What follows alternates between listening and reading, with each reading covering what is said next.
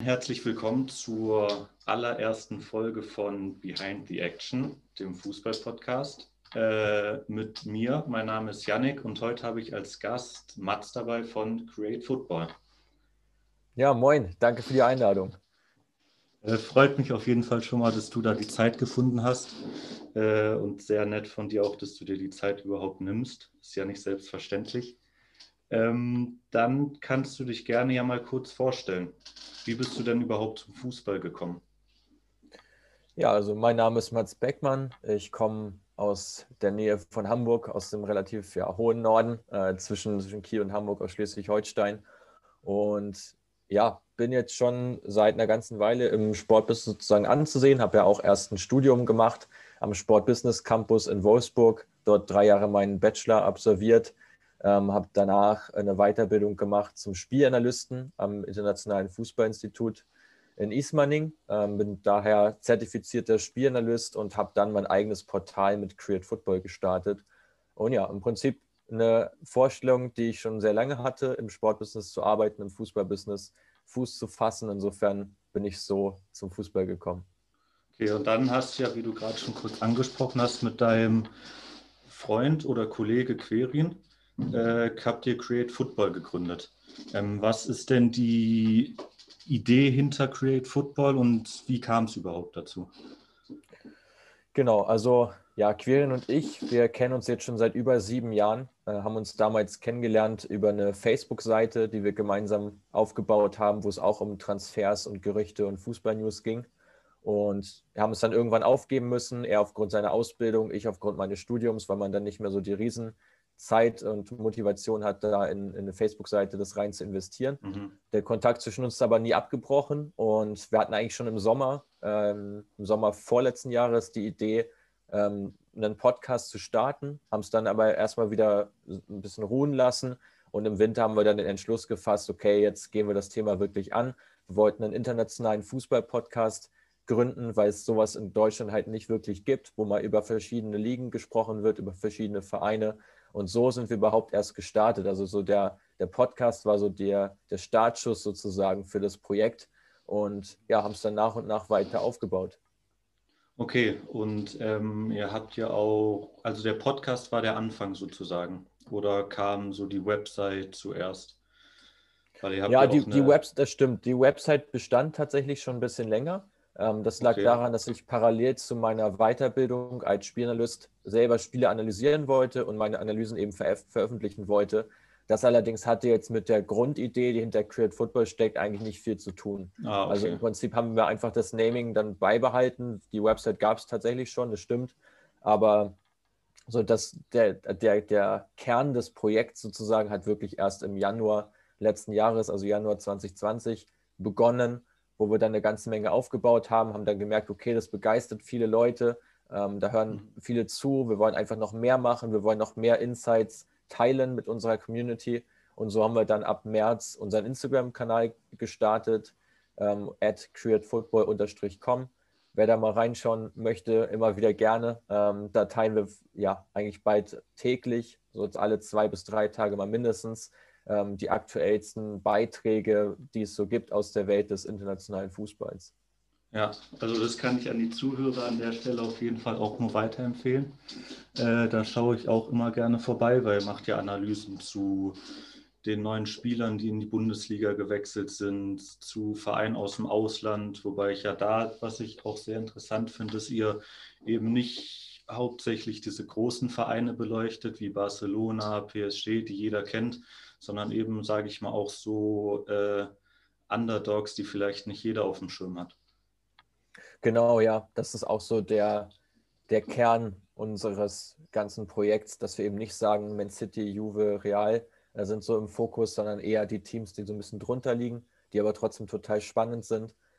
In dieser Saison zum Beispiel Leeds United, die einen extrem hohen PPDA-Wert haben, also ein sehr hohes Pressing spielen, äh, jeden Gegner sehr früh anlaufen, auch zu vielen Torchancen kommen, eine tolle Rolle spielen, sehr torreiche Spiele haben. Aus Frankreich zum Beispiel Stade Brest, die wir da auf dem Schirm haben. Äh, die eine ganz, ganz spannende Mannschaft haben, tolle Zusammensetzung, äh, sehr spannender Linksverteidiger, den wir schon mal vorgestellt haben und auch Roman Fäfre, einer unserer Lieblingsspieler. Äh, und das sind einfach so Akteure und Teams, die hier kaum jemand so wirklich auf dem Schirm hat. Ähm, und wenn man sich da eben nicht, nicht, also über die Ergebnisse hinaus informieren möchte und wissen will, okay, was steckt da wirklich dahinter, ähm, wo sind vielleicht interessante Teams, welches Team sollte man sich mal anschauen, wenn man äh, der Zone-Gucker ist oder, oder auch bei Sky das ein oder andere Team mal verfolgen will, ähm, dann ist man, glaube ich, bei uns genau richtig.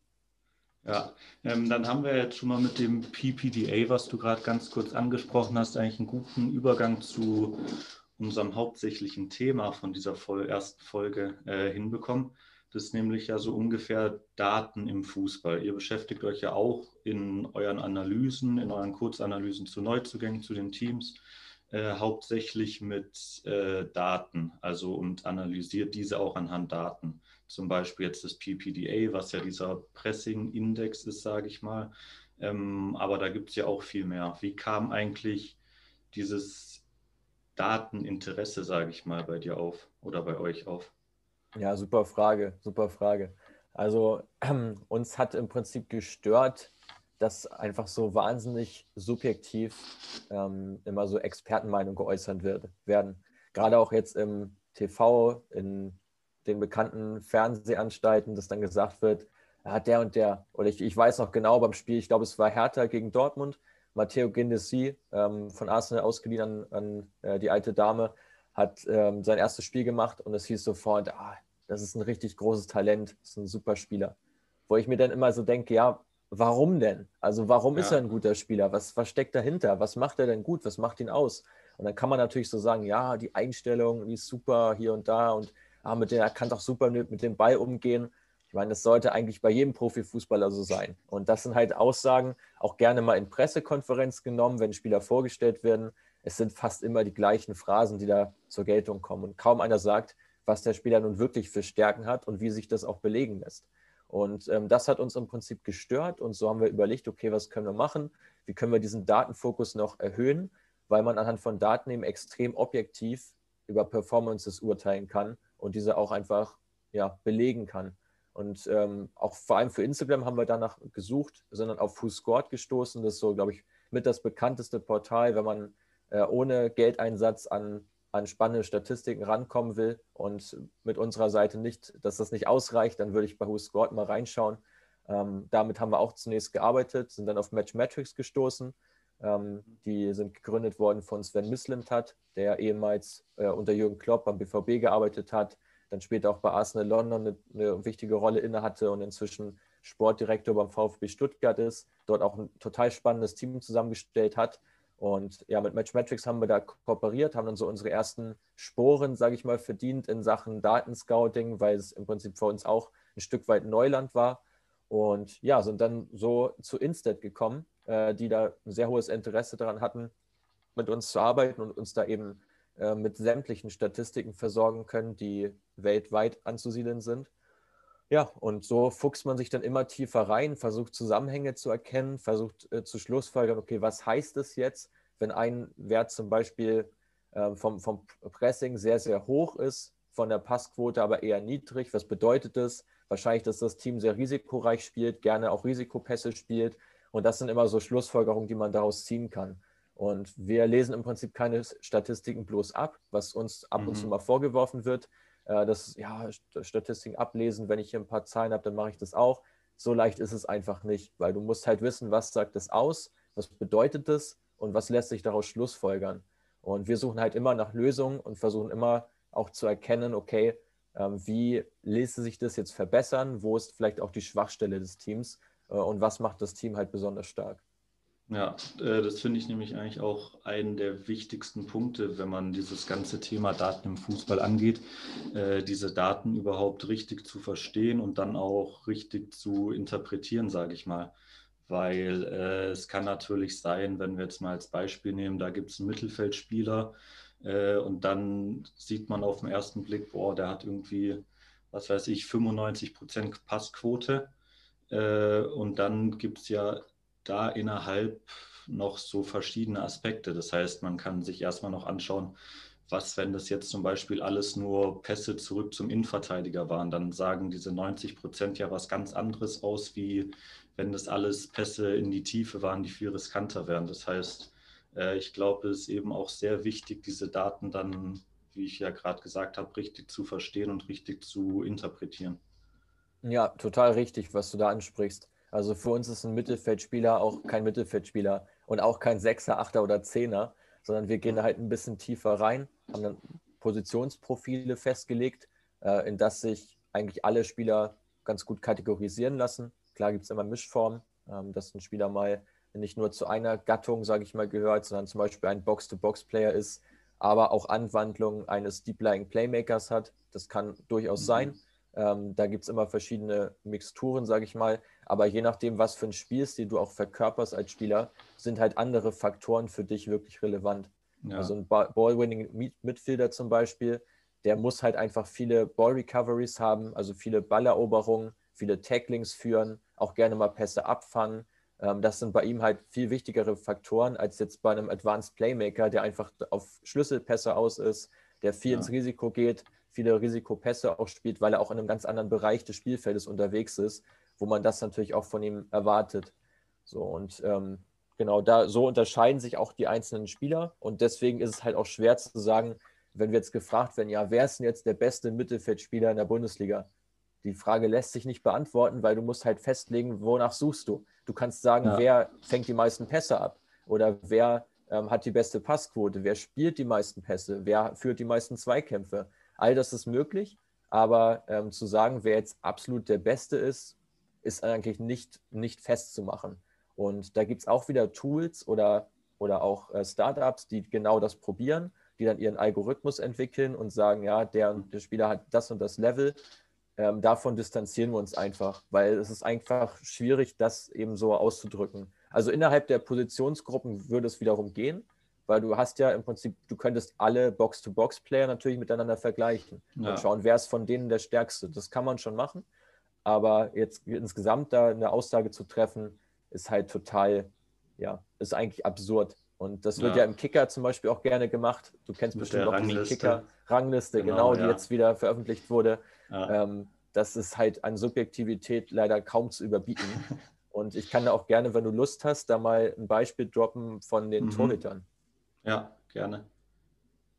Ähm, da ist uns zum Beispiel aufgefallen, bei Torhütern ist es etwas leichter, weil man hat einige Schlüsselfaktoren, die einfach extrem aussagekräftig sind über die mhm. Leistung eines Torhüters. Wie viele Tore verhindert er faktisch äh, pro Spiel und wie ist es über die Saison hinweg zu sehen? Was hat er für eine, ähm, für eine, für eine Fangrate sozusagen, also wie viele Schüsse wehrt er prozentual ab? Das sind alles mhm. wichtige Faktoren für Torhüter, die sich nicht wegdiskutieren lassen. Und ganz ja. egal, welchen Spielstil du da pflegst, wenn dein Torwart 40 Prozent seiner Bälle hält, dann ist dein Torwart schlecht. Da, da, also da kannst du sonst, was auch immer du da in anderen Werten hast, das, das wird nicht gut sein. Das kann ja. einfach nicht gut sein. So, und da ist bei uns in unserer Analyse sind da vor allem drei Torhüter ins Auge gefallen. Das sind äh, Kuhn Castells von Wolfsburg, mhm. Stefan Ortega von Bielefeld, der eine extrem hohe Genauigkeit hat, gerade bei langen Bällen. Ja. Ähm, das kommt noch so dazu. Und Rafael Gikiewicz. Und Ortega ist in der Kicker-Rangliste auf Platz 10 gelandet. Mhm. Wo man sich dann fragt, oder ich glaube 9 oder 10, wo man sich dann fragt, ja Leute, das ist Mittelmaß und das ist eigentlich anhand von Daten mindestens mal der dritt, wenn nicht sogar der zweitbeste Keeper der Bundesliga. Mhm. Und äh, Neuer steht da auf 1, äh, bei uns in der Analyse ist er 16. Weil er oh, eigentlich keine ja. gute Saison spielt ähm, ja. und viel mehr Gegentore zulässt, als das eigentlich sollte. Ähm, trotzdem wird er halt in die Weltklasse gehoben oder wohin auch immer, äh, weil er einfach dieses Renommee hat. Und ich finde, das ist halt so gerade so ein, so ein ganz exemplarischer Punkt, wo wir einfach ansetzen, wo wir anderer Meinung sind und der Meinung sind, dass man es anders bewerten müsste. Weil gerade in so einer Rangliste, die ja halbjährlich erscheint, das bezieht sich auch nur auf das halbe Jahr und nicht auf das, was vorher war. Weil ansonsten ja. müsste man andere Torhüter natürlich auch besser bewerten. Aber wenn man nur das halbe Jahr nimmt, dann kann diese Rangliste einfach nicht zutreffen. Und wie gesagt, Rangliste ist jetzt nur einer, eines von vielen Beispielen, wo mhm. einfach Spieler gelobt werden, die eigentlich einfach nur vom, vom Namen leben, vom Renommee leben und andere Spieler einfach völlig unterm Radar laufen, die aber total spannende Statistiken aufweisen. Ja, das sehe ich auf jeden Fall genauso wie du. Ähm, ich glaube, bei der Kicker-Rangliste, was ich mir vorstellen kann, was da das Hauptproblem ist, ist zum einen, wie du schon gesagt hast, dass die dann auch sehr nach Namen gehen, was zum Beispiel Manuel Neuer angeht.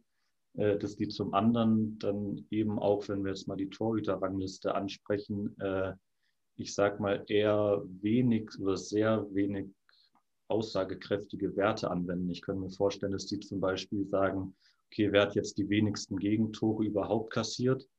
Ja. Äh, zum Beispiel, wenn man jetzt bei Bayern geht, bei in welche Mannschaft hat er die meisten Spiele gewonnen, das, das ist auch irgendwie da ein Faktor mit rein äh, zählt in dieser Rangliste. Und ich glaube, so genau schauen die da gar nicht hin, sondern die beziehen sich, glaube ich, eher auf, äh, ich sag mal, leicht erkennbare Werte. Ähm, genau, die dann da aber eigentlich gar nicht so viel Aussagekraft haben sollten. Ja, vor allem auch die Kickernote, die da, glaube ich, schon ja. eine Rolle spielt. Ähm, genau. ja. Kann man natürlich machen, äh, wenn man es möchte. Also ist ja auch jedem letztlich freigestellt. Kicker ist ja auch seit, seit Jahren etabliert. Ich will sie jetzt auch ja. nicht komplett kritisieren, aber ähm, im Prinzip gerade bei solchen Ranglisten, die man schon anfertigt, könnte man zumindest mal auch andere Faktoren mit einfließen lassen. Und wir merken ja. das halt ein ums andere Mal, dass einfach diese, ja, ich will nicht sagen Angst vor Daten herrscht, sondern vielmehr dieses nicht vorhandene Verständnis ist, glaube ich, das größere mhm. Problem. Dass einfach viele Leute denken, ja gut, das ist ein Zahlenwust, da kann ich mich gar nicht mit arrangieren, da weiß ich gar nicht, wo ich als erstes hinschauen soll. Mhm. Ähm, und da muss einfach noch viel Aufklärungsarbeit geleistet werden, auch gerade durch die Universitäten. Ich gehe davon aus, dass in den nächsten Jahren da auch einige Studiengänge zu angeboten werden, äh, weil das ja. Thema einfach total boomen wird. Und wir merken das ja auch, wie hoch das Interesse ist an jetzt beispielsweise äh, auch so Podcast-Anfragen oder auch Vorträgen, die wir halten dürfen, weil einfach viele mhm. Leute dieses Interesse durchaus haben und einfach verstehen wollen, okay, was steckt dahinter, was kann man mit Daten machen und äh, wie kann man das eben auch sehen. Ja, das ist jetzt auf jeden Fall auch ein Thema, das, äh, sage ich mal, so ganz langsam immer mehr in die Medien auch gelangt. Zum Beispiel Sky, die haben jetzt diese Saison angefangen, äh, weiß nicht, so zum Beispiel, wer ist der schnellste Spieler auf dem Platz? Dann haben sie ja auch diesen Expected Goals Wert zum Beispiel drin, auf den wir vielleicht kurz mal eingehen können, weil den, glaube ich, auch relativ wenig Leute verstehen. Also mir ist auch aufgefallen beim Sky-Schauen, da verstehen die Reporter oder die Kommentatoren, die das Spiel kommentieren, diesen Wert gar nicht mal selber richtig. Ähm, also vielleicht kannst du da ja mal kurz was zu sagen. Was ist überhaupt dieser Expected Goals Wert und äh, was für Faktoren fließen in den mit ein? Das ist total richtig, was du sagst. Ich wollte nämlich gerade noch ergänzen, dass nicht mal die Kommentatoren den verstehen. Das ist ja, mir nämlich genau. auch neulich aufgefallen, dass auch gesagt wird, ja, der Wert, ach, keine Ahnung, wie der jetzt wieder zustande kommt, aber es wird schon stimmen. Ja. ja das ist natürlich dann, aber so wird es leider momentan echt provisorisch gemacht. Also gerade mhm. bei Sky auch im Vorbericht äh, sieht man häufig so eine Grafik, wo dann auch mal mehrere Statistiken draufstehen die wird dann einmal eingeblendet, da wird noch nicht mal drüber geredet und es geht weiter. Wo man dann ja. denkt, ja gut, jetzt haben sie den Statistikpunkt abgehakt und jetzt können sie weitermachen. Und das ist halt nicht nur bei denen so, sondern auch bei unserem Partner Sport Digital, bei denen wir jetzt mhm. momentan versuchen, immer mehr in die Richtung auch aufzubauen, denen da Sachen zur Verfügung zu stellen, Grafiken und auch so ein bisschen diese Erklärung eben mitzuliefern. Und es klappt auch immer besser. Und wir merken einfach, dass das halt noch viel zu wenig genutzt wird, gerade auch in ja. der Spielanalyse, weil man damit total viel ausdrücken kann. Aber gut, ich will da nicht zu weit abkommen ab, äh, von deiner Frage. Ähm, ja, Expected Goals ist ein total spannender Wert und ist immer noch unglaublich, wenn ich jetzt so drüber rede, weil man immer so denkt, naja, eigentlich müsste es doch jedem klar sein. Aber es stimmt halt nicht. Es ist halt ganz vielen Leuten überhaupt nicht klar, ja. was der Wert eigentlich aussagt, wie diese, bei Sky heißt es ja Torwahrscheinlichkeit äh, zustande kommt. Und ja, da fließen verschiedene Faktoren mit ein. Und man muss auch dazu sagen, je nachdem, welchen Datendienstleister man nutzt, äh, bekommt man auch einen Ticken andere Werte, weil da auch ja. wieder anders gewichtet wird. Ähm, was fließt mit ein? Also als erstes fließt die Schussposition mit ein. Also von wo schließt der Spieler ab, der den Torschuss abgibt? Wie viele Spieler vom Gegner befinden sich zwischen Ball und Tor? Mhm. Das wird mit einbezogen. Positionierung des Torwarts in ganz fortgeschrittenen Analytiken wird es auch ähm, mit, mit berücksichtigt. Äh, dann spielt die Höhe des Balles eine Rolle, also sozusagen die, ähm, die 3D-Position, wenn man so möchte, und auch mit welchem Fuß bzw. ob mit, mit, dem Kopf abgeschlossen wird vom Spieler. Schießt der Spieler okay. mit dem starken Fuß, ist es ein höherer Expected Goals Wert als mit dem schwachen. Also da wird eine ganze Menge mit einbezogen, wenn man es wirklich gut macht und man mhm. bekommt dann einen extrem aussagekräftigen Wert. Ähm, der bekannteste Expected Goals Wert ist der für Elfmeter. Der ist nämlich ja. genau bei 0,75 und der verändert sich auch nie, also 75 Prozent, weil eben drei von vier Elfmetern statistisch reingehen.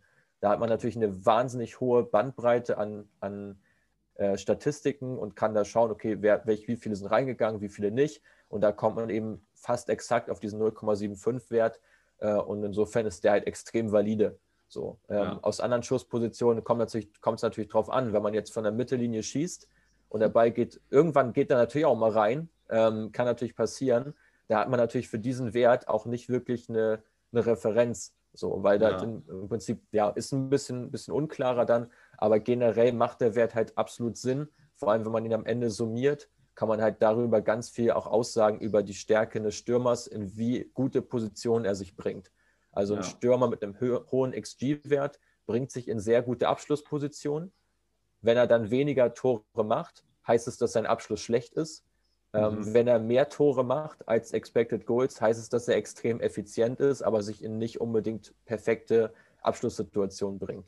Hat alles ja. Vor- und Nachteile, also da gibt es auch kein gut oder schlecht so wirklich, weil wir da auch schon mit verschiedenen Leuten gesprochen haben, um uns Meinung einzuholen. Aus meiner Sicht äh, würde ich es bevorzugen, einen Stürmer zu haben, der mehr Tore macht als Expected Goals.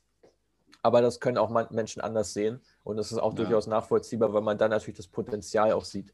Äh, ganz bekanntes Beispiel, um da nochmal einen Namen zu droppen: Patrick Bamford, Stürmer von Leeds United. Eigentlich jedes Jahr, äh, gerade auch letztes Jahr, eine ext einen extrem hohen Expected Goals Wert.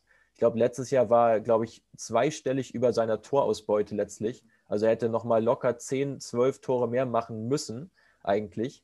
Ähm, ist also ein ganz interessanter Spieler, bringt sich in tolle Position, hat sehr viele Chancen, ähm, Chancenverwertung. Nicht so äh, ist ein anderes Thema.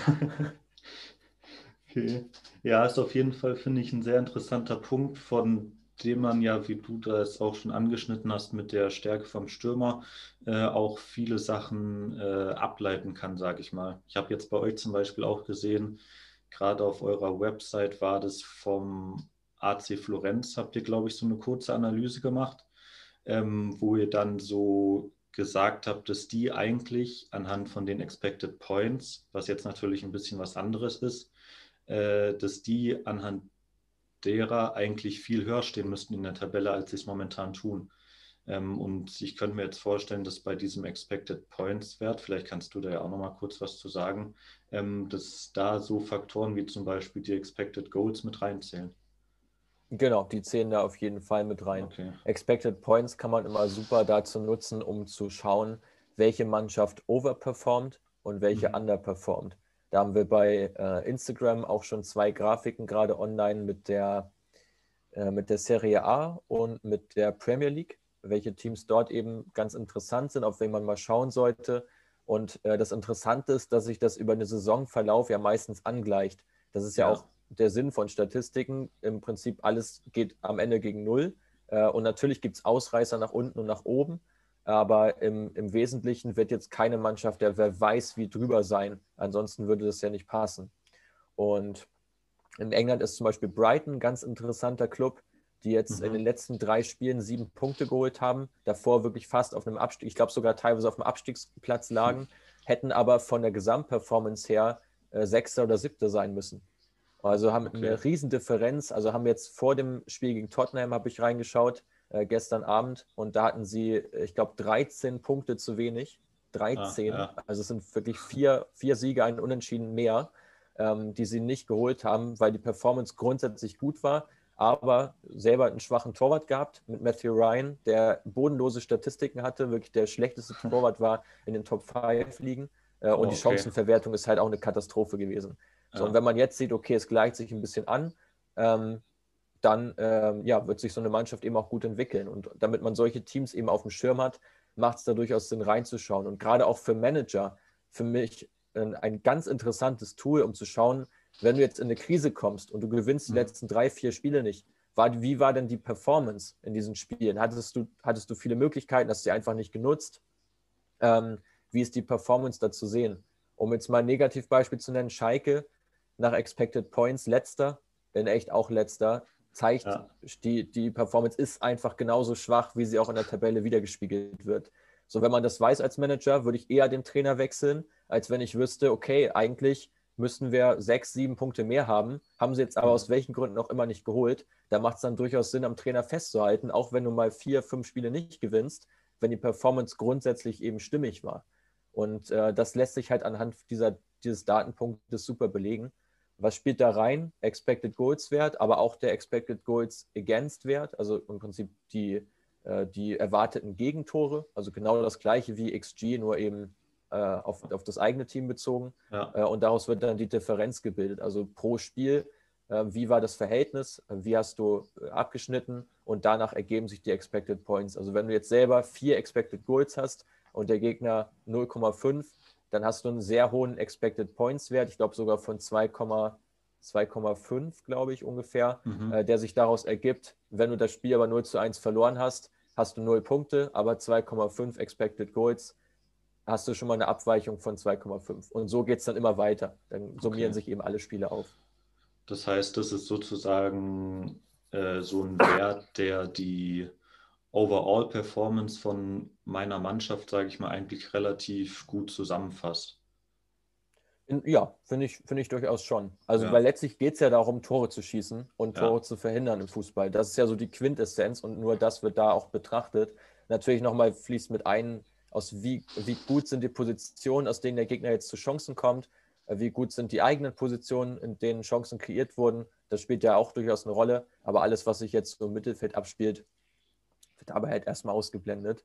Ist auch ja. nicht, nicht, nicht unbedingt das Entscheidendste aus meiner Sicht, weil letztlich musst du sowieso gucken, wenn du halt unten drin stehst, wirst du Probleme haben und da musst du nochmal genauer schauen, auf, auf was das zurückzuführen ist.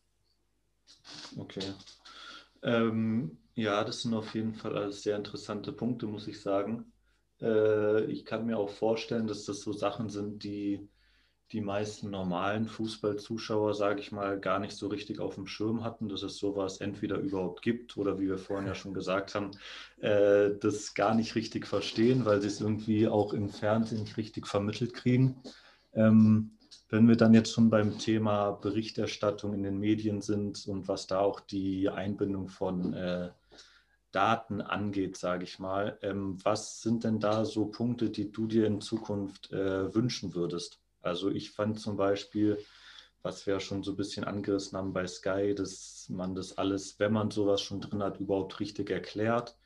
Ähm, was ich zum Beispiel ganz cool fand, ich habe gestern Abend Barcelona gegen Athletic Bilbao angeschaut auf The Zone und da wurde während dem Spiel immer, das wurde glaube ich nicht von The Zone eingeblendet, sondern von der äh, Liga, sage ich mal, von dem, die das Bildmaterial liefern, zum Beispiel bei den Ecken so eine Grafik aufs Spielfeld gemacht, wo gehen die Ecken hin, also zum Beispiel 40 Prozent in die Mitte, 40 Prozent kurz und der restliche Prozentsatz an langen Pfosten. Dann haben die während dem Spiel angezeigt, äh, über welche Seite kommen die Angriffe. Dann war es zum Beispiel fünf Angriffe über rechts, fünf durch die Mitte, vier über links. Ähm, und das waren so Sachen, die mir vor allem jetzt auch bei den neueren Anbietern, sage ich mal, positiv aufgefallen sind, wie The Zone oder wie bei eurem Partner Sports Digital auch, ähm, dass die schon versuchen, das alles ein bisschen mehr mit einzubinden.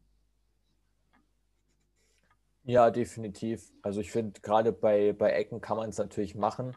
Ähm, inwieweit das jetzt wirklich einen riesen Mehrwert bringt, sei mal dahingestellt. Also ja. mit, mit, Ecken haben wir bisher noch gar nicht so viel gemacht. Also wir waren jetzt ja auch schon zweimal im Studio bei Sport Digital, haben dort Spiele als Experte eben begleitet. Da haben wir uns natürlich vorher angeguckt, ob es da eine Auffälligkeit gibt. Äh, in einigen Fällen ist es auch so. Wenn man schon mal so im, im Gefühl hat, äh, kommt man da auch drauf. Aber ja, also ist besser, auf jeden Fall besser als nichts, also ohne, ohne jede Frage. Ja. Was ich immer ganz interessant finde, sind die Angriffsströme so. Also es gibt ja mhm. auch diese Grafiken, wo dann wie viele Angriffe über links, durchs Zentrum und über rechts. Das ist teilweise ganz interessant, um auch da so ein, ja, im Prinzip so ein Muster zu erkennen.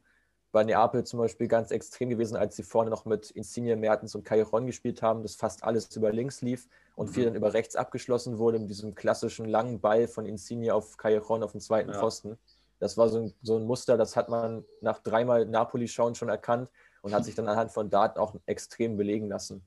So, und äh, da gibt es natürlich auch Mannschaften in der zweiten Liga, zum Beispiel St. Pauli, die extrem häufig durchs Zentrum angreifen und das sieht man da eben dann entsprechend auch und kann das einfach belegen. Und nicht nur sagen, ja, äh, die spielen, äh, kombinieren sich immer schön durchs Zentrum, Das kann man natürlich sagen. Oder man sagt, ja, die kombinieren sich schön durchs Zentrum. Ähm, 50 Prozent aller Angriffe laufen nämlich durch, durch die Mitte ab.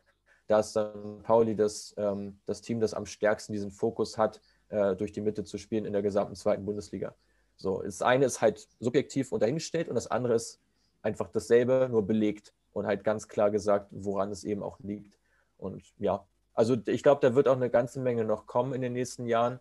Gerade so die Medien ähm, dürften eigentlich auch ein Interesse daran haben, solche Mehrwerte zu liefern, um einfach ja. noch mal ein bisschen objektiver auch aufzuzeigen, ähm, wie Teams eben agieren, wie Teams spielen und eben weggehen von diesen plakativen Aussagen, äh, die teilweise als Keys, Keys, to Win dann bezeichnet werden, oder so haben wir sie, glaube ich, genannt.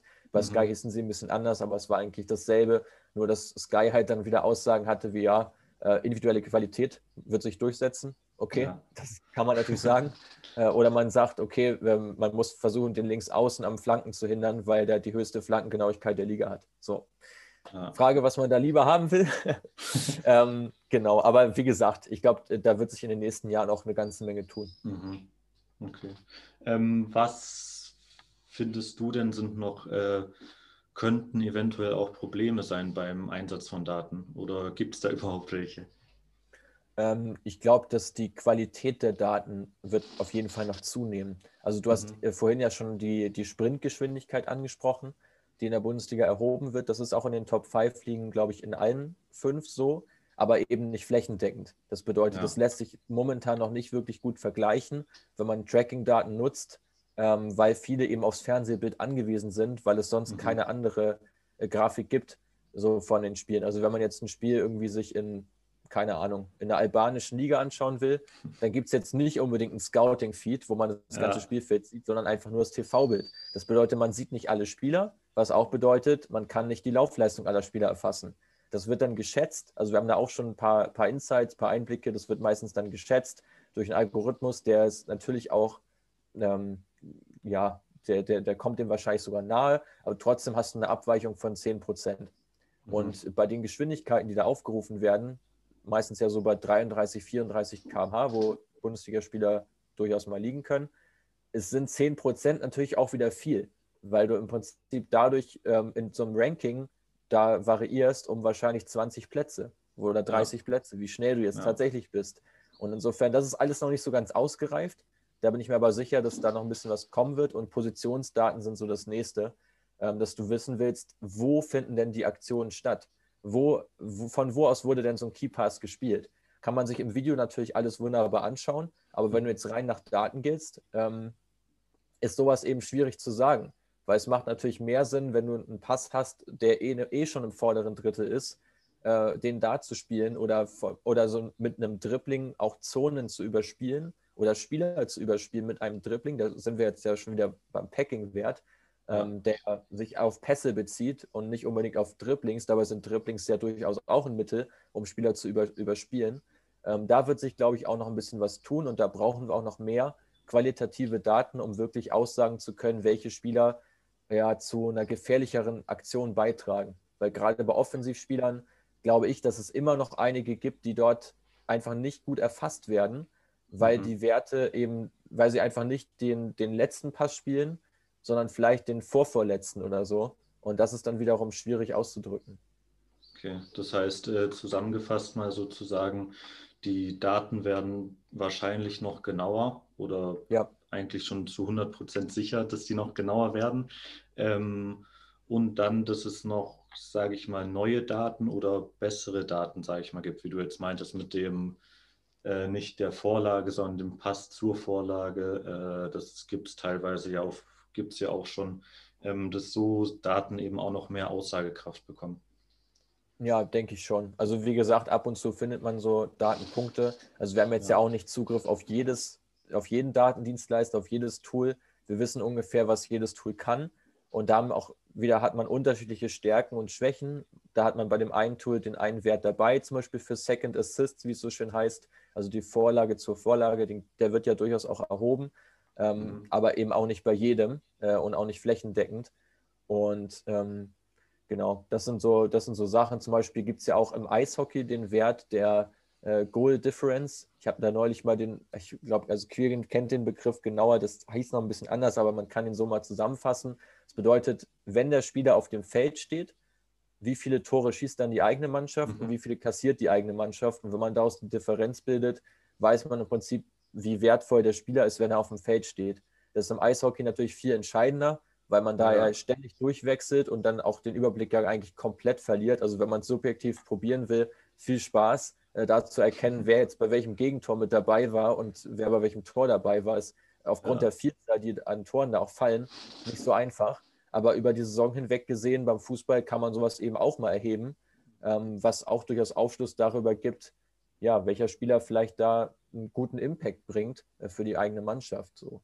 Und ja, wie gesagt, das sind alles so kleinere Punkte, die sich dann zu einem großen Mosaik zusammenfügen. Und wie gesagt, also Tracking-Daten, äh, genauere Tracking-Daten und Positionsdaten, die qualitativ noch mehr Aussagekraft haben, äh, das sind so die beiden Punkte, die in den nächsten Jahren noch folgen werden. Okay. Äh, dieses, was du gerade vom Eishockey äh, angesprochen hast, das kenne ich, glaube ich, auch vom Basketball. Da gibt es auch so eine, äh, weiß ich nicht genau, wie es heißt, so eine Plus-Minus-Differenz. Genau, genau. Äh, ja. Genau, und da wird dann eben gesagt, weiß nicht, in einem Spiel, wenn der und der Spieler auf dem Platz war, der hat irgendein Plus-Minus von 30 oder so, was dann richtig gut ist. Ähm, und das ist dann eben die Differenz, Differenz aus erzielten Punkten und genau. kassierten Punkten. Genau, genau. ja. Ähm, dann hatte ich mir auch schon mal, was das Thema Zukunft von Daten angeht, von euch beim äh, Fußball-Online-Kongress, glaube ich, war das, den Vortrag angehört. Ähm, und da hast du auch das Thema äh, angesprochen, Persönlichkeit in Daten wiederzuspiegeln, was dann ein wichtiger Punkt sein könnte für zum Beispiel äh, Scouting bei Profivereinen. Ähm, was hat es denn damit auf sich überhaupt erstmal? Ja, also die, die Grundidee dahinter ist, einfach auch einschätzen zu können, welche äh, Persönlichkeiten man in der eigenen Mannschaft hat. Also erstmal bezogen auch auf sein eigenes Team, also jetzt mal weg vom Scouting, sondern nur auf das eigene Team bezogen, mhm. erstmal zu schauen, okay, wen habe ich denn in der Mannschaft, wie ist die Mannschaft strukturiert, äh, habe ich, wie viele Führungsspieler habe ich, wie viele Leader, wie viele, ähm, na, wie nennt man es denn, ähm, Mitläufer will ich nicht sagen, sondern ah, naja, halt, halt das Gegenteil von einem Leader. Also mit, ja. mit ich nenne es jetzt einfach mal Mitläufer. Dann gibt es ja noch so diese Individualisten, diese meistens ja Dribbler, die einfach recht egoistisch daherkommen, aber auch die brauchst du natürlich in der Mannschaft. Mhm. Äh, und wie ist da einfach das Verhältnis und die Zusammensetzung? Und ähm, da würde ich halt dahin gehen, zu sagen, okay, man schaut sich erstmal Best-Practice-Beispiele an. Wie sind denn erfolgreiche Teams zusammengesetzt?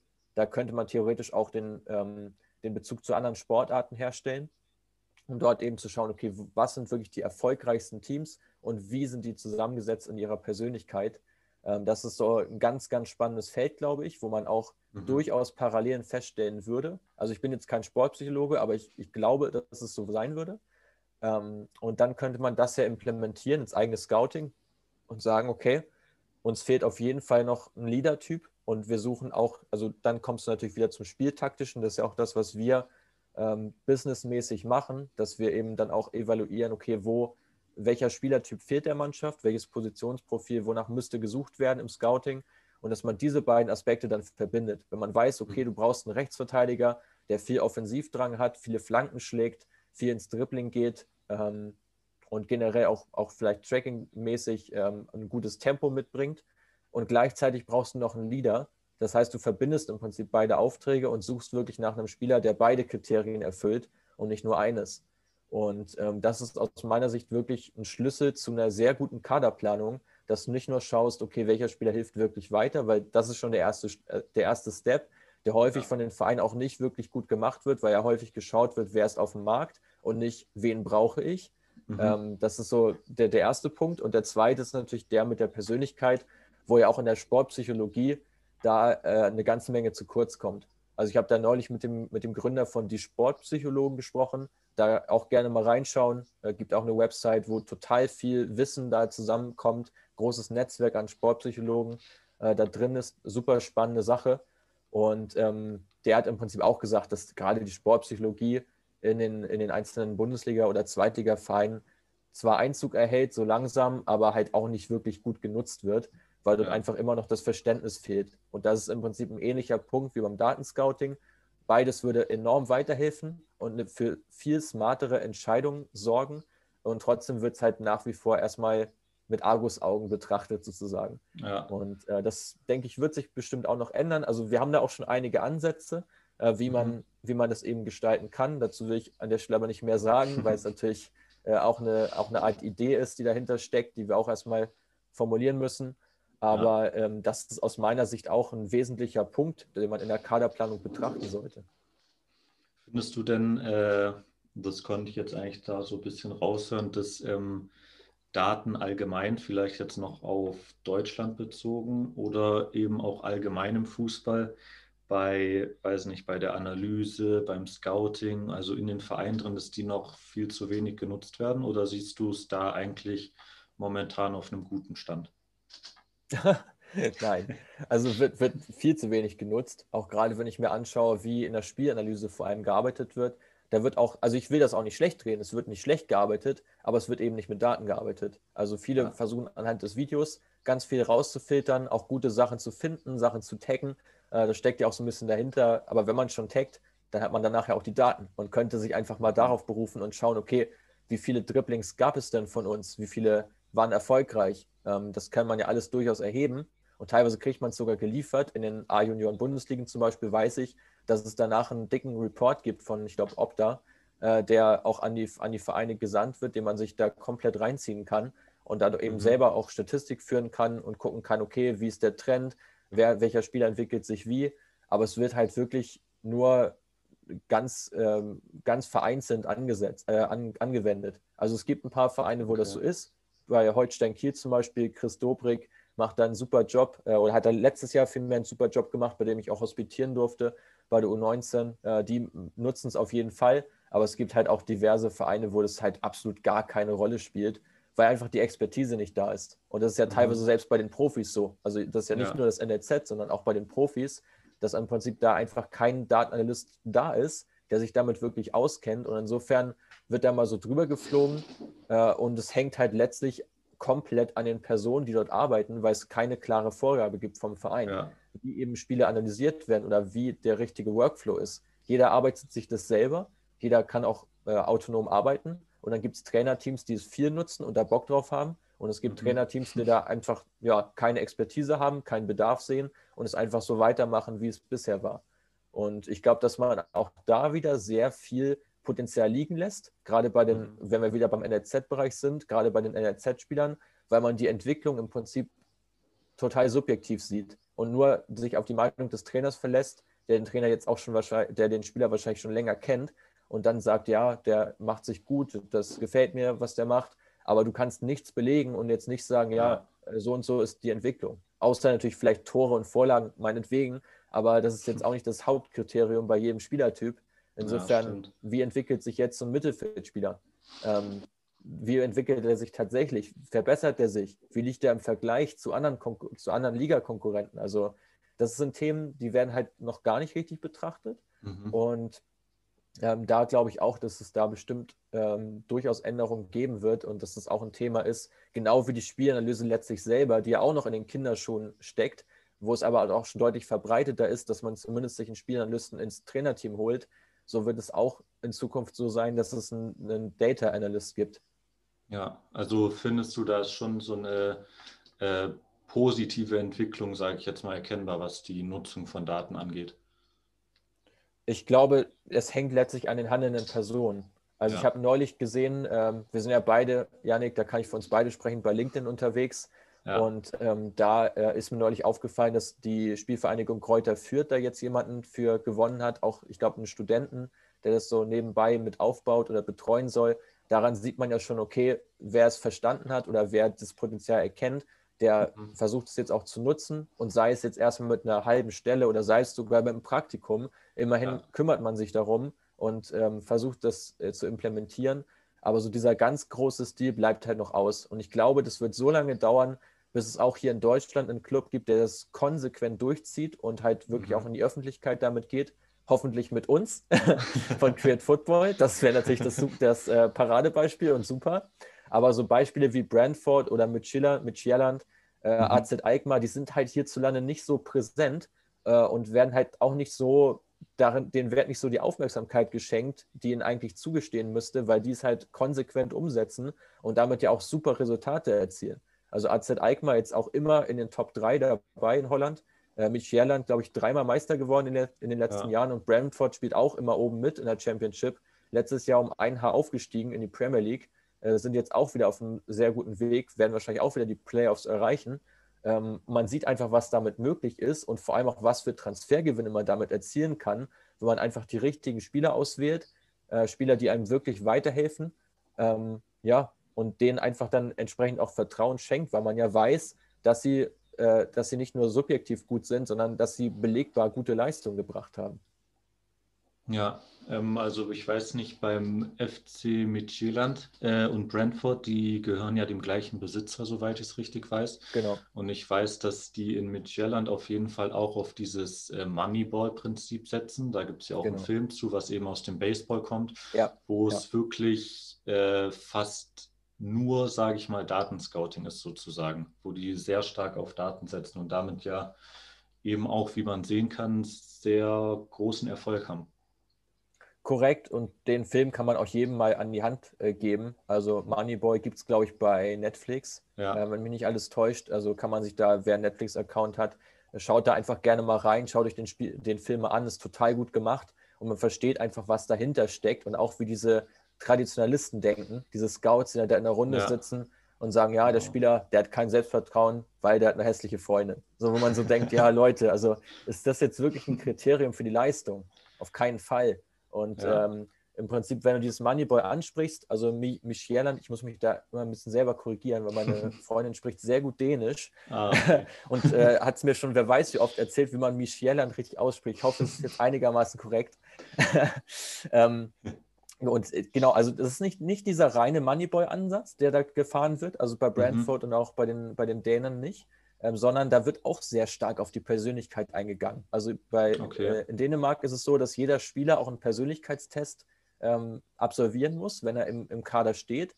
Und der wird innerhalb der Mannschaft auch veröffentlicht, auch vom Trainerteam, ah, okay. sodass jeder eben weiß, wie tickt denn der andere was für ein Typ ist das? Wo, wo hat er seine Stärken? Oder vielmehr, es gibt keine Stärken und keine Schwächen, sondern alles ist neutral gewichtet, weil ja. letztlich ist jede Charaktereigenschaft ja sowohl Stärke als auch Schwäche. Du kannst ja immer umdrehen. Ähm, du kannst, kannst demütig sein äh, und das bedeutet aber gleichzeitig, dass du auch äh, schwach bist, sozusagen, mhm. wenn du es umkehren willst. Also wenig selbstbewusst, gleich demütig. So ja. ist jetzt die Frage, wie legst du es aus? Insofern wird das gar nicht gewichtet, sondern wird wirklich total neutral dargestellt. Und äh, das trifft, ist auch immer bei Transferentscheidungen ein riesengroßer Punkt. Und so kommt es dann, dass Brentford zum Beispiel jetzt im Sommer, waren sie ja davor, mussten Ollie Watkins ersetzen, der zu Aston mhm. Gewechselt ist, nach einer fantastischen Saison für die Bees. Und sie haben sich dann für Evan äh, Toney entschieden. Und das war wirklich einer von, ich glaube, sie haben es letztlich gesagt, zwei oder drei Kandidaten nur, die dann wirklich in Frage gekommen sind, weil sie ah, eben das Profil, dem Profil entsprechen. Und aus meiner Sicht muss genau so das Scouting aussehen, weil es kommen nicht 100 Spieler für dich in Frage, die alle gut passen würden. Das ist einfach nicht richtig, sondern ja. wirklich vielleicht nur zwei, drei, wenn du Glück hast, vier oder fünf, die wirklich perfekt in dein System reinpassen würden und auch von der Persönlichkeitsstruktur her äh, zumindest ähm, Grund zum Anlass geben, dass man sagt, der wird gut ins Team reinpassen. Und das mhm. wurde eben bei Brentford auch sehr stark beachtet und sie setzen jetzt nicht nur auf Daten und schicken gar keinen mehr in die Stadien. Ganz im ja. Gegenteil, da werden Spiele auch wirklich sehr intensiv gescoutet. Aber, und das ist ja auch so unser Ansatz, du schaust nach Daten, welche Spieler überhaupt relevant sind für dich und mhm. diese Spieler scoutest du dann. Und das ist aus meiner Sicht auch genau der richtige Workflow, dass du nicht den ganzen Markt scannst und überall Spiele beobachtest, überall mal guckst, ja, ja wer könnte einer sein, sondern eben ganz gezielt dir die Spieler rauspickst, von denen du der Meinung bist oder von denen die Daten der Meinung sind, dass sie eben perfekt ins Profil passen würden und die mhm. schaust du dir genauer an. Und so müsste ja. auch das Modell aussehen, weil es eben viel, viel effizienter ist, ähm, für, gerade für kleinere Clubs, die vielleicht nur einen Scout oder so haben und du musst dich entscheiden, wo schickst du den am Wochenende hin? Schickst ja. du ihn wieder zum holländischen Zweitligisten, weil der nur 30 äh, Minuten von dir entfernt ist. Oder schickst du ihn vielleicht mal woanders hin, weil du weißt, da ist ein ganz interessanter Spieler, den du dir ja. A leisten kannst und B, äh, der im Sommer vielleicht auch sogar ablösefrei ist. So, ähm, das, sind, das sind einfach so die Fragestellungen, die man sich mal stellen sollte als Verein, gerade als kleinerer Verein, um mhm. wirklich einen Wettbewerbsvorteil zu bekommen. Und ja, da kann man uns gerne ansprechen. Also ich kann an der Stelle mal, mal sagen, dass wir generell immer sehr offen sind. Äh, kann man bei uns auf die Website schauen, www.createfootball.com oder auch ähm, äh, sich, sich direkt an uns wenden bei info at createfootball.com per E-Mail. Ähm, Wenn es da eben Fragestellungen gibt oder so, wie wir jetzt auch den Podcast führen, so geben wir unsere Insights immer gerne weiter, weil wir uns in erster Linie eben als Pioniere dieses Datenscoutings sehen und einfach da Leuten mehr Insights gewähren wollen, was man eben mit Daten alles machen kann. Ja, ist auf jeden Fall ein sehr interessantes Thema allgemein. Ähm, ich glaube, also soweit ich weiß, ist es bei manchen Bundesliga-Vereinen schon auch so, dass da eine gewisse Vorauswahl, sage ich mal, getroffen wird durch dieses Datenscouting. Ähm, dann einzelne Scouts zu den Spielen geschickt werden. Jetzt während Corona natürlich dann über Videoscouting das alles abläuft äh, und dann auch persönliche Gespräche so geführt werden. Ähm, aber ich denke, dass das, wie du es jetzt vorhin erklärt hast, schon auch ein echt interessanter Ansatz ist, dies, das, so ein Persönlichkeitsprofil, sage ich mal, zu erstellen, das dann auch mit dem Team zu teilen und eben allein auch schon anhand von so einem Persönlichkeitstest, sage ich mal, ähm, seine Spieler am Ende auszuwählen, die eine mögliche, für eine mögliche Verpflichtung im Raum stehen, sage ich mal. Zumindest, dass man das auch ein bisschen frühzeitiger nimmt. Und nicht ja. erst, wenn man eigentlich schon, wenn schon alles durch ist, wenn mit, mit dem Verein eine Einigung erzielt wurde, wenn mit dem Spieler vielleicht auch eine finanzielle Einigkeit erzielt wurde, dann ist, also mit dem Berater ja viel mehr. Meistens kommt dieses Gespräch ja. mit dem Spieler ja erst ganz, ganz weit am Ende, also relativ ja, genau. zum Schluss. Und erst dann weißt du überhaupt, okay, wie tickt er denn ungefähr? Wie, wie passt er denn so? Und ich meine, wir sind alle Menschen. Ähm, ich glaube, dass jeder Mensch, der ein bisschen intelligent ist, in der Lage ist, sich über zwei, drei Gespräche so gut es geht zu verkaufen, ähm, um eben da den Transfer eben durchzubekommen. Und ja, das ist aus meiner Sicht halt echt so ein, so ein Ding, wo du echt sagen musst, boah, also da jetzt zu sagen, dass der super ins Team passt, nur weil du zweimal mit dem gesprochen hast, das würde ich mir nicht schwierig. anmaßen. Selbst wenn ich, ja. wenn ich Psychologe wäre, würde ich mir das immer noch nicht anmaßen, weil es im Prinzip total verfälscht sein kann. Insofern den Spieler halt mal beim Training zu beobachten, den Trainer, äh, den Spieler in Spielen zu beobachten, auch die Körpersprache mal mit einzubeziehen, das sind, glaube ich, wesentlichere Punkte, wo man zumindest mal eine Voreinschätzung treffen kann. Aber wie gesagt, da will ich auch nicht zu sehr reingehen, weil es nicht mein Kerngebiet ist. Ja. Aber ich denke, dass das ähm, dass das noch viele, sehr, sehr viele Vereine gibt, wo eben dieser Persönlichkeitsaspekt erst ganz zum Schluss wirklich zum Tragen kommt. Mhm. Ich denke aber auch, dass dieser jetzt Persönlichkeitsaspekt oder auch einfach dieser Einsatz von Daten in Zukunft auf jeden Fall deutlich mehr in die Vereine kommen wird, weil es ja jetzt auch immer öfter äh, Studiengänge dazu gibt, ähm, Zertifikate, so vier Wochenprogramme beim Internationalen Fußballinstitut zum Beispiel. Und ich glaube, dass es da jetzt eben sehr viele junge Leute gibt, die ähm, sich damit sehr beschäftigen. Ähm, und dass das dann auch so langsam, wenn die ihr ganzes Wissen erlangt haben, dass das dann immer mehr in die Vereine kommen wird. Gut, gut denkbar, ja. Kann ja. ich mir auch gut vorstellen. Okay. So, dann kommen wir noch. Du hast dir ja ein paar interessante Bundesligaspieler rausgesucht, ähm, die du jetzt mal kurz, die wir jetzt mal kurz ansprechen können, äh, die vielleicht in diesem Jahr nicht jeder auf dem Radar hat. Ja, ich habe mir da überlegt, äh, weil wir ja jetzt eh schon äh, ein bisschen sprechen oder das Ganze sehr interaktiv gestalten, ja. dass du gerne immer meinen Tipp abgeben kannst ähm, welchen Spieler du da vielleicht vorne siehst in der Kategorie. Okay, dann, ja, gerne. Vielleicht ist das auch für die Zuhörer ganz interessant, können auch ja. gerne ein bisschen mitraten, äh, selber mal überlegen, wen sie da vorne sehen würden. Ähm, das, was ich relativ offensichtlich fand, weil ich es auch selber ähnlich eingeschätzt hätte, sind die angekommenen Flanken, die von mhm. Flügelspielern geschlagen werden in der Bundesliga. Ähm, welche zwei oder drei Spieler siehst du da am weitesten vorn? Ähm, was denkst du, wer die meisten Flanken schlägt, die ankommen? Das ist eine gute Frage. ähm, beim VfB zum Beispiel weiß ich jetzt halt nicht, ob der dann als Flügelspieler zählt. Äh, zum Beispiel Sosa, ja, der ja da in der Dreierkette, genau, der da ja eine relativ offensive Rolle äh, spielt und auch relativ gute Flanken schlägt. Mhm. Ähm, ja, dann wird es schon schwierig. Ähm, von Kannst du mir mal einen kleinen Tipp geben? Eintracht Frankfurt. Ah, Philipp Kostic. Genau, Kostic die meisten genau. mit ja. 2,1. Sosa am zweiten meisten, 1,93 angekommene Flanken. Danach kommt noch Angelino, 1,61. Mhm, also man sieht hier schon ganz stark äh, Teams, die mit einer Dreierkette agieren und diesen Schienenspieler davor haben, sind halt ja. meistens darauf aus, über diesen Spieler eben Flanken zu schlagen. Ähm, auch Freiburg spielt ja ab und zu mal Dreierkette, da ist Christian Günther noch recht weit vorne. Mhm. Ähm, Frankfurts Pendant auf der rechten Seite, Almami Touré schlägt auch ziemlich viele Flanken. Also da sieht man schon, dass eben gerade dieser Aspekt da eine große Rolle spielt. Ja. Ähm, genau. Ähm, dann haben wir, was ist noch ganz interessant, muss ich mal kurz gucken. Ähm, erfolgreiche Dribblings. Welchen Spieler siehst du da vorne? Da könnte ich mir Wamangituka vom VfB vorstellen, etwas weiter vorne.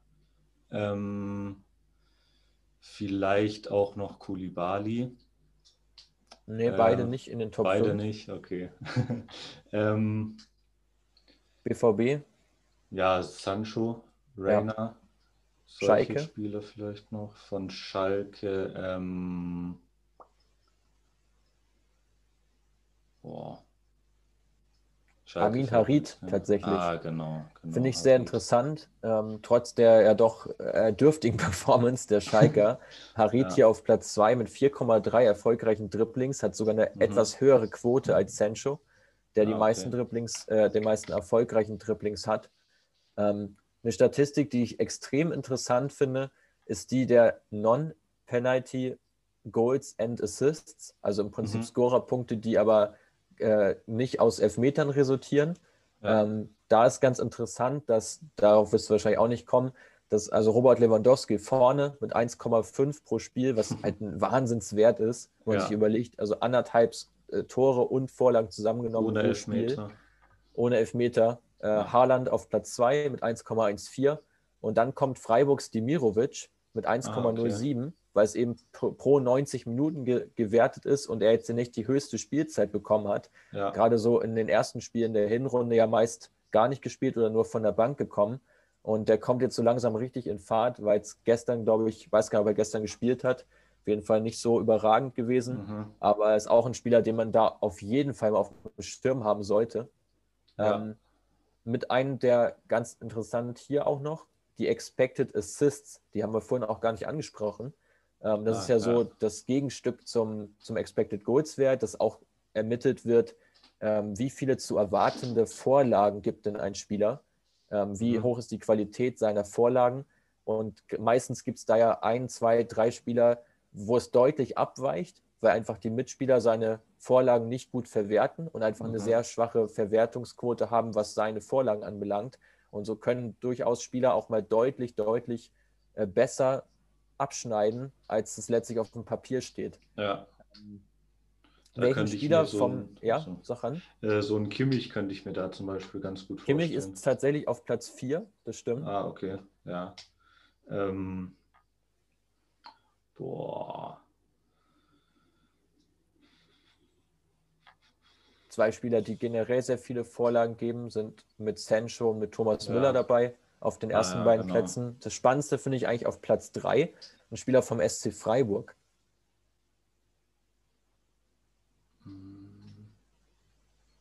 Grifo vielleicht? Exakt. Genau. 0,5 ja. Expected Assist ähm, pro Spiel. Heißt also in jedem zweiten Spiel eine Vorlage, die er äh, geben müsste.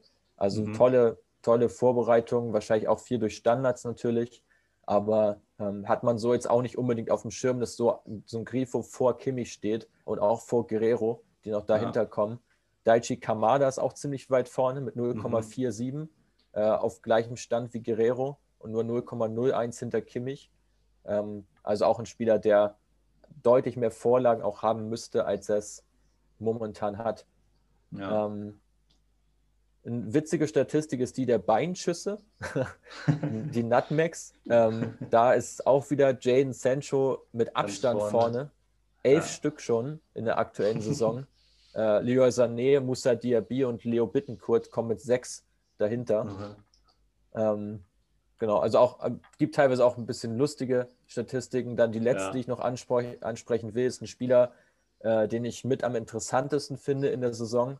Äh, neben, neben Ortega und Demirovic, die wir jetzt bei beide schon ein bisschen angesprochen haben, mhm. ist der dritte im Bunde für mich ähm, Wataru Endo vom VfB ja. Stuttgart. Ja. Super, super spannender Spieler, weil er einfach so eine Mischung ist aus einem Ball-winning Midfielder, weil er sehr viele mhm. Äh, Tackles gewinnt, sogar die meisten der Bundesliga mit 45 und gleichzeitig aber auch sehr viele progressive Pässe spielt, also Pässe, die nach vorne gerichtet sind mhm. und hat da die zweitmeisten der Bundesliga hinter Rafael Guerrero, ähm, also noch vor Kimmich, äh, Wataru Endo, der wirklich sehr viele Pässe nach vorne spielt, damit Angriffe einleitet und trotzdem noch eine gute Passquote hat.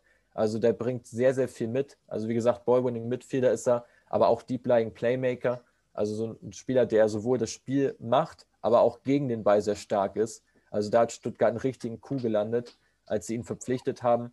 Ähm, auch total unbekannter Spieler gewesen, der auch, ja. glaube ich, aufgrund von Daten gekommen ist. Ähm, ja, sehr, sehr spannende Geschichte. Ansonsten bei den Tackles One, also die gewonnenen Tacklings, da ist noch Xaver Schlager sehr weit vorne mit 42 mhm. pro Spiel. Ähm, nee, Quatsch, nicht, nicht pro Spiel, auf die, gesa gesamte Saison gewesen. Das wäre so ein ja. bisschen krass. Äh, auf die gesamte Saison 42. Ähm, also auch ein Spieler, der eben sehr stark in der Ballgewinnung ist, ähm, was sich einfach mit dem, mit dem subjektiven Eindruck ja auch mal durchaus deckt. Mhm. Also das ja, ist ja auch jetzt Fall. Sinn und Zweck der Daten. Es, ist, es muss ja nicht immer was Neues sein, es reicht ja auch mal aus, wenn man seine eigene Meinung dadurch bestätigt sieht. Und ich glaube, daraus kann man auch schon einen deutlichen Mehrwert ziehen. Ja, das finde ich an, an Endo vor allem auch das Interessante, dass er trotz seiner, äh, wie sage ich das jetzt, geringen Körpergröße, sage ich mal, das ja. ist ja eher ein kleiner Spieler, dass ja. er trotz dessen irgendwie so eine Stärke hat, viele Zweikämpfe gewinnt, ja, glaube ich, auch extrem viele äh, Luftzweikämpfe, also Kopfballduelle gewinnt auch. Ähm, vor allem auch letztes Jahr in der zweiten Liga, aber jetzt auch diese Saison. Ähm, genau, und der wurde, glaube ich, nämlich auch hauptsächlich durch Daten gescoutet. Da weiß ich gar nicht mehr, ob das bei auf der Website von Instead oder Matchmetrics war. Ich glaube Matchmetrics. Das war äh, weil, Matchmetrics, ja. Genau, weil da eben der Co-Gründer, sage ich mal, der zusammen das mit Misslint hat gegründet hat, äh, diesen Weg aufgezeigt hat, wie lange die Endo schon auf dem Schirm hatten. Also irgendwie schon seit 2016 so ein bisschen auf dem Schirm. Da hatte der Misslint hat mal äh, eine Nachricht von seinem Co-Gründer bekommen, ja, guck mal, der ist ganz interessant, hat richtig gute Werte. Äh, und anscheinend hat er den dann, bis sie ihn jetzt vor letzte Saison, glaube ich, Anfang letzter Saison, äh, erst ausgeliehen haben und dann jetzt richtig fest verpflichtet haben. Also hat das Missland hat solche Spieler auch auf jeden Fall richtig lange auf dem Schirm hat. Ja, definitiv. Also er war ja 20, äh, 2019 kam er aus Belgien, aus St. Genau. Sweden, ähm, für eine Leihgebühr von, von 300.000, war dann erstmal eben ausgeliehen und wurde dann für letztlich 1,7 fest verpflichtet, also ungefähr also ziemlich genau 2 Millionen gekostet. Ja. Und wirklich ein Spieler, der jetzt das Herzstück der Mannschaft bildet. Ja ähm, 27 Jahre, also auch noch in einem Alter, wo er locker drei, vier Jahre noch auf dem Niveau spielen kann. Also da wurde mhm. sehr viel richtig gemacht beim, ja. beim Scouting. Ja. Auf jeden Fall. Gut. Äh, dann war es das, glaube ich. Ähm, vielen Dank auf jeden Fall, dass du dir die Zeit genommen hast, ähm, die ganzen Fragen beantwortet hast, auch die ganzen Statistiken mitgebracht hast äh, ist, glaube ich, sehr interessant. Ähm, an der Stelle verweise ich dann auch gerne nochmal auf eure Website www.createfootball.com war das. Gell? Genau. Ähm, auf euren Insta-Account. Da kannst du ja nochmal kurz sagen, wie der heißt. Genau, at createfootball-com. Ähm, da gibt es extrem viele äh, Grafiken auch, äh, wo wir Daten eben verarbeitet haben, die dann ein bisschen schöner auch dargestellt sind, ein bisschen einfacher zu verstehen, auch immer noch ein Text zur Erklärung, der mit da dran steht. Ähm, ja, immer wieder auch interessante Analysen dort zu finden, zum Beispiel aktuell eine zur Degradierung von Alex Schwolo bei Hertha BSC, ja. der jetzt ja nur noch die Nummer zwei zu sein scheint, hinter Rüne Jahrstein. Ob die Entscheidung gerechtfertigt ist oder ob es aus unserer Sicht äh, ein Fehler ist, seht ihr auf unserem Instagram-Kanal. Und ähm, genau, unseren Podcast kann ich da, glaube ich, auch nochmal genau, ansprechen. Genau. Gerade ja. alle, die jetzt gerade den Podcast hören, sind ja wahrscheinlich auch Podcast affin. Also Create Football minus der internationale Fußball-Podcast, so heißen wir. Da gibt es immer wieder ja, neue spannende Stories rund um den weltweiten Fußball. Wir hatten zuletzt mit Michael Krüger einen Trainer zu Gast, der in Ägypten und im Sudan unter anderem gearbeitet hat. Also total spannende Stories, die man sonst hierzulande eigentlich gar nicht wirklich hört. Mhm. Ähm, da gerne mal reinhören. Also ist auch egal, über welche Plattform ihr jetzt gerade hört. Wir sind eigentlich bei allen relevanten Podcatchern mit dabei. Und ich glaube, du hattest gesagt, die Folge kommt jetzt, glaube ich, Mitte der ersten Februarwoche raus. Da genau. müsste dann auch schon unsere neue Folge online sein, die wir, ähm, wir nehmen jetzt an einem Montag auf, also wir nehmen morgen unsere neueste Folge auf. Da wird es um alle 18 Bundesligisten gehen, gehen wo wir ein kleines, äh, so einen kleinen Transfercheck machen. Wo haben sie sich verstärkt? Bringen die Spieler die Clubs weiter und wo bestehen einfach Schwachstellen, die vielleicht nicht behoben wurden? Ähm, wirklich alle 18 Bundesligisten einmal im Cross-Check. Das wird, äh, glaube ich, auch sehr viel Spaß machen. Also alle, die Bundesliga ähm, sind und sich damit auseinandersetzen, sollten da unbedingt mal reinhören und sich da wirklich fundierte Insights von uns abholen. Ja, da kann ich auch noch die Folge mit, äh, da fällt mir der Name jetzt gerade nicht genau ein, mit dem Entdecker, sage ich mal, von, äh, von Alfonso äh, Davis. Davis. Alfonso Davis, genau. Ja. Fand ich auch sehr interessant, die Folge. Genau, das ist die Folge mit Daniel Stenz. Äh, genau. Daniel, der ja zunächst bei Union Berlin eine ganze Menge aufgebaut hat im Scouting, später dann zu den Vancouver Whitecaps gegangen ist, nach Kanada, die aber in der MLS, in der US-amerikanischen Liga mitspielen. Und schließlich ist er nach China gewechselt zu Shangnong Luneng, äh, hat dort als Sportdirektor eine längere Zeit gearbeitet. Also auch da wirklich Insights von drei Kontinenten, äh, die in der Folge drin stecken, ähm, sollte man sich defin definitiv auch mal anhören. Und natürlich auch die Moneyboy-Folge, die ist schon ein bisschen älter, ist aber immer noch brandaktuell, unsere Folge Nummer 10. Wer da ein bisschen runterscrollen möchte, äh, da gibt es nochmal das ganze Moneyboy-Prinzip aufgefächert, in seine Einzelteile zerlegt äh, und ist auch definitiv hörenswert. Also das wären auch so die Folgen, die ich als erstes immer empfehlen würde.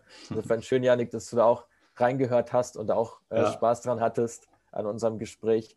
Eine ganz lockere Atmosphäre und ja, ja. also vielen Dank nochmal an die Einladung auch für, äh, an dich. Gerne. Freut gerne. mich sehr, dass ich jetzt ähm, bei der allerersten Folge dabei sein durfte und dass noch ganz viele interessante weitere Folgen folgen werden bei dir. Ja, gut. Dann äh, bedanke ich mich auch bei den Zuhörern. Hoffe, es hat euch gefallen. Falls ihr noch Fragen habt, könnt ihr ja, wie Mats vorhin gesagt hat, äh, entweder die Jungs von Create Football anschreiben über Instagram, über die E-Mail-Adresse, war glaube ich info at createfootball.com. Ähm, genau. Sonst könnt ihr auch noch äh, mir auf Instagram schreiben. Da habe ich auch extra eine Seite erstellt. Ähm, muss ich noch mal kurz schauen, wie die genau heißt. Äh, also die heißt Behind unterstrich the unterstrich action unterstrich podcast. Genau. Da habe ich jetzt zwar noch keine Posts drauf, aber da werde ich dann jetzt auch mit den ersten Folgen äh, Post zu den Folgen kurz veröffentlichen. Äh, genau, da könnt ihr sonst auch gerne, wenn ihr an mich Fragen habt oder ich irgendwelche Fragen weiterleiten soll, äh, die auch gerne an mich stellen. Ich freue mich auch sehr über Feedback, also falls da positives sowie negatives Feedback gibt, äh, auch gerne über Instagram am besten. Gut, dann nochmal vielen Dank und ja, das war's. Bis dann, ciao. Ciao.